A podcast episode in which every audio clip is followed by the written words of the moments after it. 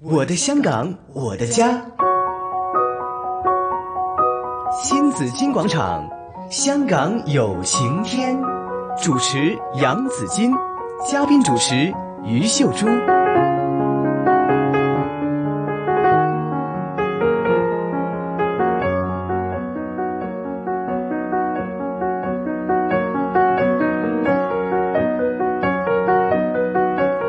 来到星期四，在我们的环节里边有香港有晴天呐、新紫金广场每逢星期四的节目，当然是有朱姐在这里啦。朱姐早上好，早晨啦！早晨啦，子健好，大家好。哇，你今天的衣服太醒神了，因为要配合我们今天的嘉宾嘛，对，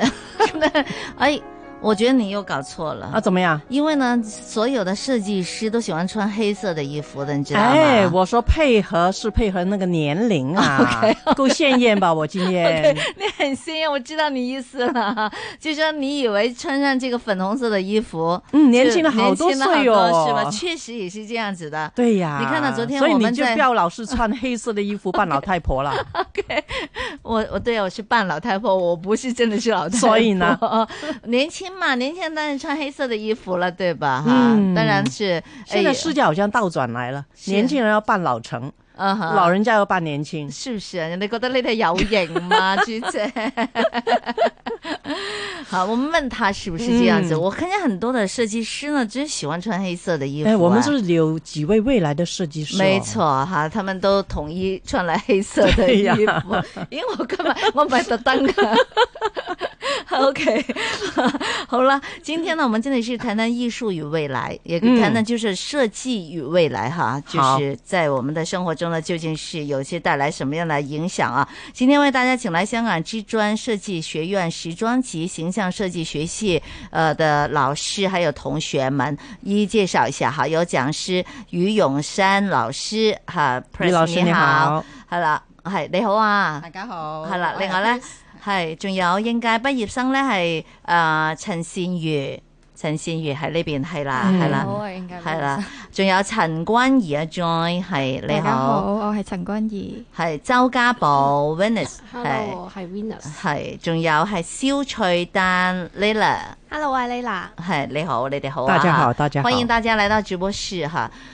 邊個可以答下我點解設計師會中意？誒、我問老師啦， 點解係咪中意即係着黑色衫啊咁樣嘅啦？容易配吧？配是其他的衣服。是都係嘅。其實嗯誒應該咁 講啦，我哋應該咁講，我誒 update 少少啦。其實我哋佢哋都唔係話誒 exactly 設計師嚟嘅，係咁，但係佢哋都係讀時裝時裝時係啦，啊設時計裝係啦嘅未來的設計師係啊，係啦啦，誒呃時裝嘅課程啦。嗯嗯咁佢哋比較商務嘅，佢哋係商務啲嘅。係哦咁我一陣間唔緊要，我哋再講下呢好個內容啦。好係的好的咁你都啱嘅。其實咧，我哋係唔知點解啦，係啊嗯喺個文化定係即係比較中意深色啲。你見我哋今日冇夾過，但係好多時都係會啊，黑色、藍色、白色係啦咁呢啲通係我哋比較中意。但係將黑色多，佢又唔會話深藍啊，其實又唔多喎，總係之嘛深？色通啦，深我咩哋會深係紫啊？唔會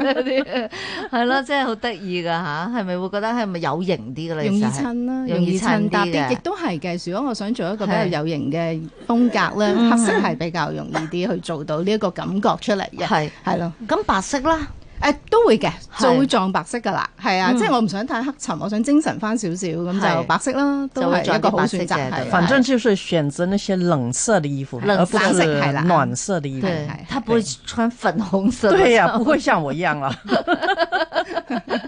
朱姐，不过确实真的是年轻好多，因为他们设计很多的衣服，可能也会跟我们的生活是有关系的嘛。嗯对啊，因为设计师呢，他会让我，我觉得一个好的设计师呢，一定要根据对方的事实、这情况来做一个设计，而不是硬要推销他们的东西给客人，对不对？一般来讲嗯呢，颜色方面呢，如果越深色呢，嗯那个看起来比较稳重，嗯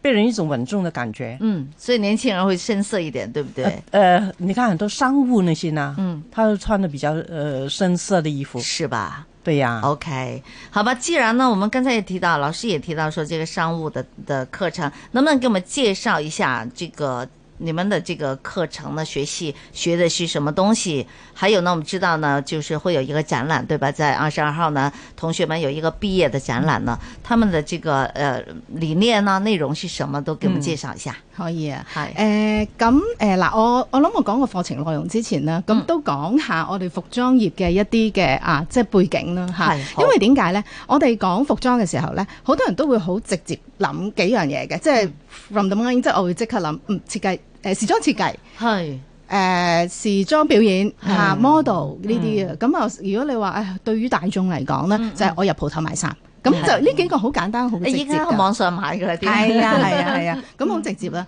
咁跟住咧就，但係其實咧都想講下咧，就係話當個設計設計出嚟嘅時候嗰嗯一刻，由嗰一刻去到嗰件鋪，即係嗰件貨品啦，係去到鋪頭，其實中間有好多好多嘢要做。嗯啊，咁我簡單講少少啦。咁啊，譬如我哋個設計出嚟之後，我哋要做版做貨啦，係嚇、咁跟住咧就要再講到話啊，我哋中間咧可能大家都好認識有啲買手出嚟出現嘅。係咁啊，啲買手就係諗咩咧？就係諗頭先大家諗嘅嘢啦。我入啲咩嗯顏色？邊啲顏色夠 cool？啊，邊啲顏色好賣？我嘅誒、客人係邊邊個？係我要入啲咩款咩 size 啊？咁之如此類，係有一班人喺度做緊嗰樣嘢咯嗯咁。呢個就係學市場學㗎咯喎。係啦，係嘛係。啦，咁啊，跟住繼續推落去咯喎。咁係啊，我哋講緊啦，啊，我啲貨點樣去到我嘅誒零售市場啦？啊係點樣同品牌打嗰個誒形象啦？嗯我哋講緊嘅推廣啦，嚇點樣將品牌掛同客人掛鈎啦，嚇係咁啊，咁建立個關係咯。咁啊，再到我啲貨去到鋪頭嘅時候啦係，啊喺呢個鋪頭度點揀？點解咁多唔同嘅品牌有唔同嘅擺法？嗯嚇有唔係啊同嘅視覺嘅設係誒，即係嘅設計，令到啲客人覺得，咦，好冇錯好開心喎，買你隻上公仔着邊件衫啊？係啦，或者個公仔點擺係啊位，係啊嗯用咩公仔都係一門學問。咁其實我哋嘅 program 咧，即係我哋嘅課程咧，正正就係呢一類學晒呢型哦學晒呢一，即係好好主要我哋嘅係嗯教授嘅內容啦。呢一不個光就會是一係件衣服设就计不出来光是那么设简计，单，对，对，他要是整个市场，比如刚对对刚对干脆我们说市场学，还有顾客心理学，係啦那包括这係些，还有这个美学，其实设哎都需要设计计出来的衣服要对学习要能卖得出，要能对啊看得上，係講得啊，好啱，講得好啱。即係我哋話成日都話好多設計可以好離地，係咁但係亦都可以好貼地嚇。係即係咁變咗，我哋最後如果我哋做一個品牌嗯賣得出，係我最終嘅目的。如果唔係咧，即係翻唔到轉頭㗎啦，即係個生意係。咁所以我哋嘅課程就主力啦，係個內容上都係呢一類型嘅，即係呢一個頭先我講嘅誒誒內容啦。咁其實今日幾位同學都係嚟自唔係同嘅範疇，咁都一陣我係交俾佢哋講多少少。就是说你们是课程里面有分不同的范係畴，啱，係啦，係啦，我哋有唔同嘅分流嘅，係哦，就是咁啊说，咦，咁啊真係好得意啦吓，係啊係啦，不如老師你同我哋介紹下四個同學，其實佢哋主要係主修即係邊對對樣對嘢哪嚇，些重範疇點係邊啲範疇咧好啊咁好啊樣？好啊，嗱，今日你見到在座有四位同學啦，咁係其實佢正正咧就嚟緊我哋四個唔同嘅範疇嘅，係咁不如我好交俾佢哋講一講哦啊好好唔好啊？咁好佢哋即係親身學啲乜嘢，咁啊直接更多可以係，Alicia 開始，咁我係 Alicia 啦，咁我就係讀緊呢一個誒、呃、產品研發嘅，嗯，係啦，即係講緊可能有多啲布料啊、嗯物料嘅嘢啊，誒、同接觸廠嘅會比較多少少嘅。嗯嗯係大家好啦，我叫陳君怡啦，咁我哋嘅品牌係叫多巴胺啦，咁我負責嘅角色呢，就係、品牌策劃方面嘅，誒、負責誒、呃主要設計品牌嘅理念嘅。嗯嗯品牌理念嘅这个係这个名称怎么来的呢？誒、大家好，我係 Venus 啦。係咁我係讀緊視覺營銷嘅，咁係有關於喺誒、店鋪入邊唔同嘅陳列擺設啊、音係樂啊、成個氣氛點樣去吸引顧客去買，都係我哋考慮嘅因素之一嚟嘅。嗯哼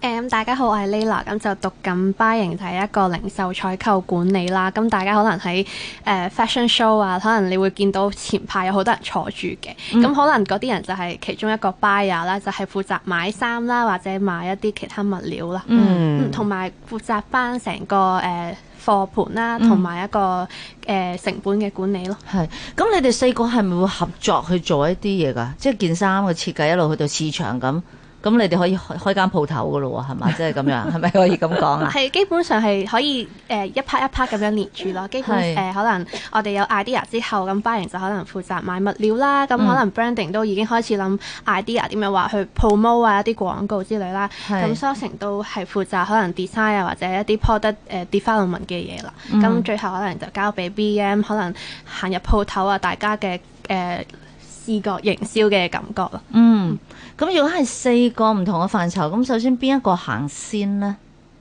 最開始係由邊邊一範開始諗起啊？其實啊會 Alicia 係開始嘅係係啦由我哋產品研發嗰邊開始先嘅。咁、嗯首先你嗰、個、呃、去整嗰件衫嘅過程咧，你要去呃誒諗、一啲嘅 idea 啊，或者去諗你嗰、個呃嚟緊嘅色系係點樣啊，有少少一一啲嘅誒。呃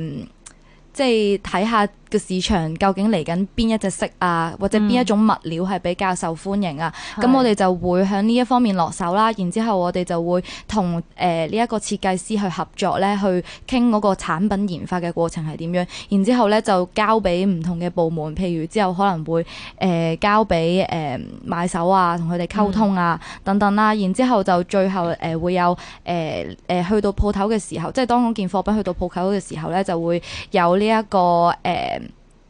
有一個人咧就去負責去誒、呃即係睇下啲氣氛啊等等啦。咁同埋仲有最重要咧就係誒呢個。branding 啦，咁 branding 嘅負責嘅角色咧，其實就係去誒、呃即係有少少類近係市場學嘅，去講翻究竟哦，你嗰、一個、呃、collection，即係你嗰套誒、呃系列咧，係唔係近我哋嗰個品牌咧？究竟係唔係帶出到我哋品牌嘅意思咧？咁嗯呢兩個就係會比較之後嘅，係係啦。咁係咪要有一個品牌先嘅咧？我又見好似依家好多啲即係時裝鋪頭啊等等，佢又第一佢唔止一個品牌啦，第二好似人例例如我咁樣啦吓，即係其實我都一個比較喜歡買衫嘅人，不過依家就少咗去街啦 嚇，即係已經開開始環保啊，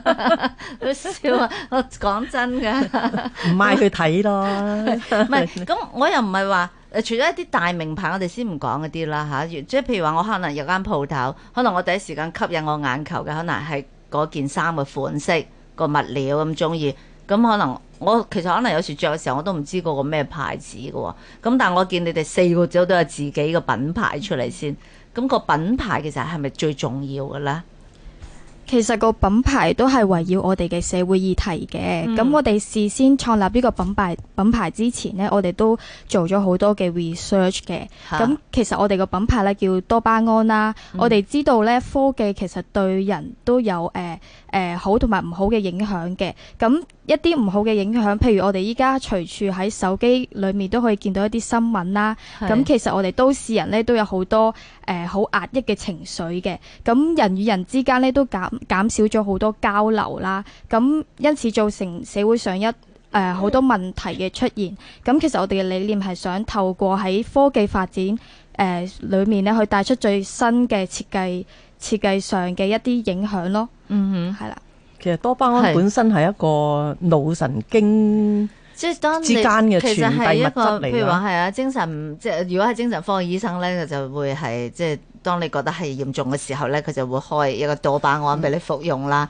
即係你依家係嗯 fashion solutions 嘛，咁所以係咪亦都要要整啲多巴胺喺時裝界傳遞一啲都信息傳遞啊啲信息？即係你哋自己叫自己嘅品牌叫做多巴胺，即係然啊之後咧就會就所有嘅你哋嘅合作嘅伙伴就會根據呢個品牌嘅。嘅嘅宗旨啦，係咪可以咁講啦？係跟住就去就去構思你哋嘅出品，係或啦者去係咪係咪咁啊，老師？咁我補充少少啦，係啦，嗱咁誒，其實咧，我哋頭先講嘅課程同埋個展覽啊嗯嘛，嗯係我哋嗯提到。咁其實我哋嘅課程咧，其實就兩年制嘅課程嚟嘅。係咁同學仔喺第一個學期嘅時候咧，其實就學一啲入門嘅嘢，咁係佢等佢認識咗咩係時裝先。係嗯咁其實去到第二個誒、呃、學期咧，就做行、即係進行分流噶啦。咁好似佢哋咁啦，其實喺第二個學期就分流咗。咁、咁啊繼續讀佢哋自己中意嘅分流啦吓嗯係，咁其實咧就去到我哋嘅誒 final year 即係 year two，咁佢哋咧就要合翻埋一齊啦。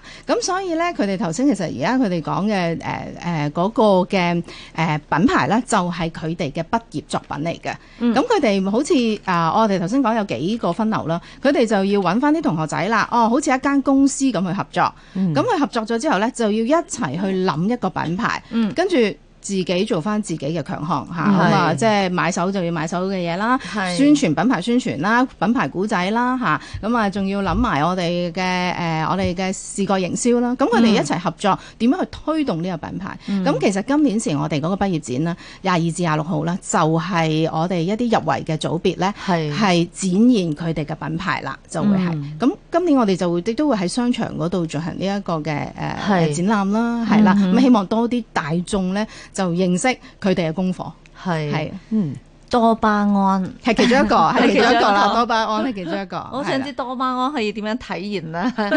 咪有啲藥丸嚟係啊， 唔㗎。係佢哋其唔係實佢哋係覺 得誒，係一種精神即係係一種精神。即係其實好多品牌，我哋最終都係講件衫，即係我唔係會做好多多巴胺喺身咁樣。咁但係佢哋好注重嗰個品牌概念。嗯嚇、可以帶到點樣觸動到我哋即係客人嗰個心態啊，即係得到認同感啊，即係佢哋都嗯佢哋今年幾個 topic 都係講緊，即係譬如有講誒、呃社會嘅壓力啦，係嚇對於佢嚟講係社會壓力啦，咁啊另外有 chill pills 啦，另外有一個咁都係講緊，誒、我想做一好似一個好快樂嘅。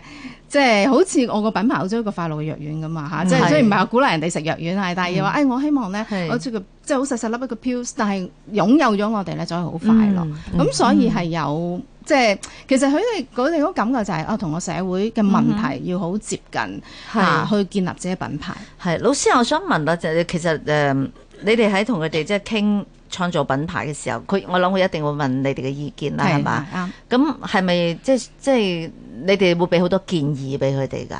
或者係帶佢哋去做好多交流活動，然之後等佢哋擴闊佢哋嘅視野，等佢哋去關注即係社會上發生一啲唔同嘅事啊。誒、即係頭先包括好多環保概念，可能呢啲都喺入邊啦，嗯都係都嘛？嗯係都要，即係其實咧誒、因為其實嗱，佢哋考即係佢哋兩年前考完 DSE 啦吓，嗯咁啊、即係揀咗我哋嗰個課程啦。係其實佢哋已經好快咧就要進入社會，咁所以咧我哋講真，我哋嘅教法咧係會有意見嘅，我哋會話個可行性、嗯或者一啲我哋講嘅，喂有啲咩問題將會出現，係我哋俾佢選擇。係即係我哋，我覺得我哋導師嘅角度就係話俾佢聽，喂，前面如果你繼續行，會有啲遇到咩問題，或者可能誒、哎你個你個品牌嘅概念有啲咩好處喎？係咁當然啦，其實佢哋都要做好多嘅 research 嘅，係都真係即係要好多調查。調嗯查啊究竟我點解要做呢樣嘢？當然啦，除咗個品牌理念之後呢，其實後邊啲嘢呢就要好係踏實去做翻出嚟啦。係而係個可行性你做唔做到先嚇？嗯即係你可以諗咗好多好離地嘅嘢，但係你最終你都要做翻唔同嘅嘢出嚟嘅喎。係咁所以呢個同學仔都即係都要交翻俾同學仔，我哋會去傾咯。嗯個可行性有幾強，個接市場接受性有幾強咁啊樣。咁佢哋使唔使識得做嗰件衫出嚟咧？誒要設計啊嘅，重要嘅，重所以印啊喺今剪次裁啊呢啲我哋個展覽裏邊啦，啊，其實就佢哋幾樣嘢就要做晒出嚟㗎啦嚇，即係佢哋譬如衫啦要做出嚟啦，嗯係有跟住我哋嗰個誒視覺營銷裏邊嘅，我哋講緊嘅誒 poster 啊嗯各樣嘢，佢要全部都係同學仔自己一手一腳要去設計同埋做晒出嚟。係，係如果唔係我哋展覽得兩個版咁咪冇乜意思嚇，反而係將將個品牌去呈現出嚟咯。哇！嗯係。我都幾有興趣睇下多巴胺呢件 衫，即係會係點樣？呢係其中一個品牌其中添一個品咋，牌仲係一有個其仲他有係啲。啦係啦，嗯誒 Chili Peels 呢啲都係個品牌嚟㗎，係仲有咩品牌㗎？你展嗯誒、覽嘅其實我時候哋今次有四個品牌嘅，誒、再加一個 Alicia 自己本身誒、自己諗出嚟嘅第五個品牌，都會喺誒、即係誒、展覽裏邊咧展出啦。嚇、嗯咁、我哋誒、有啲譬如好似其中一個叫誒誒、D 八二四杯嘅一個品牌名啦。嗯咁、其實好得意啊！佢個名咧就同佢 concept 咧就係佢諗咗好耐個名，但係哦諗翻佢最最原始就係話，其實佢用跟電子世界做主題嘅，哦係啦，電子係世界做主題。咁啊誒，因為而家我哋話佢哋覺得我哋電子嘅奴隸，嗯電子年代真係你冇咗電子 會會應該會可係啊以唔得㗎啦，生活唔到。咁佢就引即係去引領佢諗呢一樣嘢啊，我點樣將我誒個時裝同個電子啊嚇去好似即係佢當然佢都係做衫啫，即係唔係話做一啲嗯係電子嘅衫，不過佢用一個 concept 去諗諗我哋點樣將啊即係人誒、即係要喚醒，即係我哋要有翻嗯我自己生活，唔係話就係得電子咁樣咯。係啊，嗯不過佢諗翻個名嘅時候，佢因為佢喺個班房度諗到呢個 idea D 八二四 boy 喺個班 房 numbers，佢佢諗咗好耐，我諗翻最原始嘅就喺嗰度發生，係啊係啊，好得意啊，係啦，嗱，我哋所講嘅品牌咧，就唔係話真係現實中有咁嘅品牌嘅，係只不過係學生嘅畢業嘅時候自己有個概念嘅啫。啱啱嗯係咁啊，嗯係係至於話佢哋畢業之後可唔可以呢個品牌即係成咗佢嘅品牌咧嗯希？望啦，就希望啦，即係有 係啊待佢哋努力啦係吓。咁啊，我哋翻轉頭再等啲同學可以介紹下佢哋自己嘅啲展覽嘅作品，好嘛？好啊係啦，仲有咧，其實誒，呃仲、有我哋當然想更加多人去了解到讀呢個專業嘅呢個樂趣喺邊度啦。咁啊，轉頭都要繼續請教，繼續訪問啊香港知專設計學院時裝及形象設計學系嘅學生們嘅。